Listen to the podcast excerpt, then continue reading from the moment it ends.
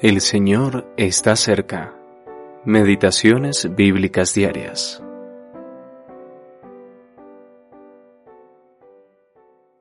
Estaba yo quebrantado y no hablaba.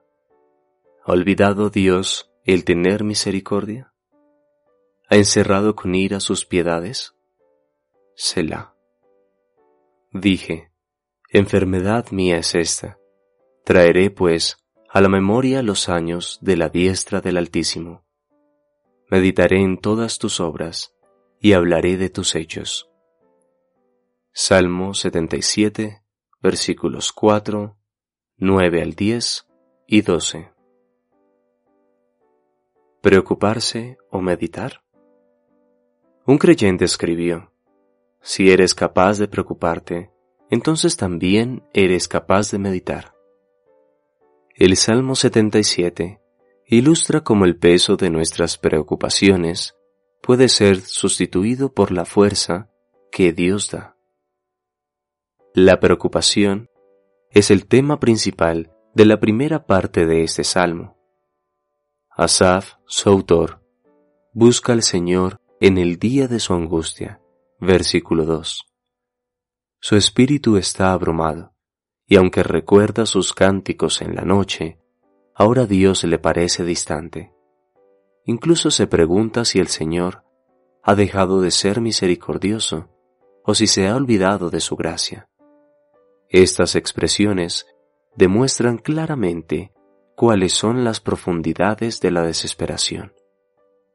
Cuando nos vemos abrumados por la preocupación, vemos todo a través del prisma de nuestros problemas. Pero el salmista ha aprendido a distinguir entre su propia ansiedad y la fidelidad de Dios. Traza una línea bajo sus pensamientos como si dijera, estas preguntas son producto de mi preocupación. Dejaré de formularlas y comenzaré a pensar en lo que Dios ha hecho. La preocupación que llenaba su mente, creando constantes pensamientos dolorosos, da paso a un nuevo conjunto de pensamientos acerca de la fortaleza, la redención y el cuidado de Dios por su pueblo.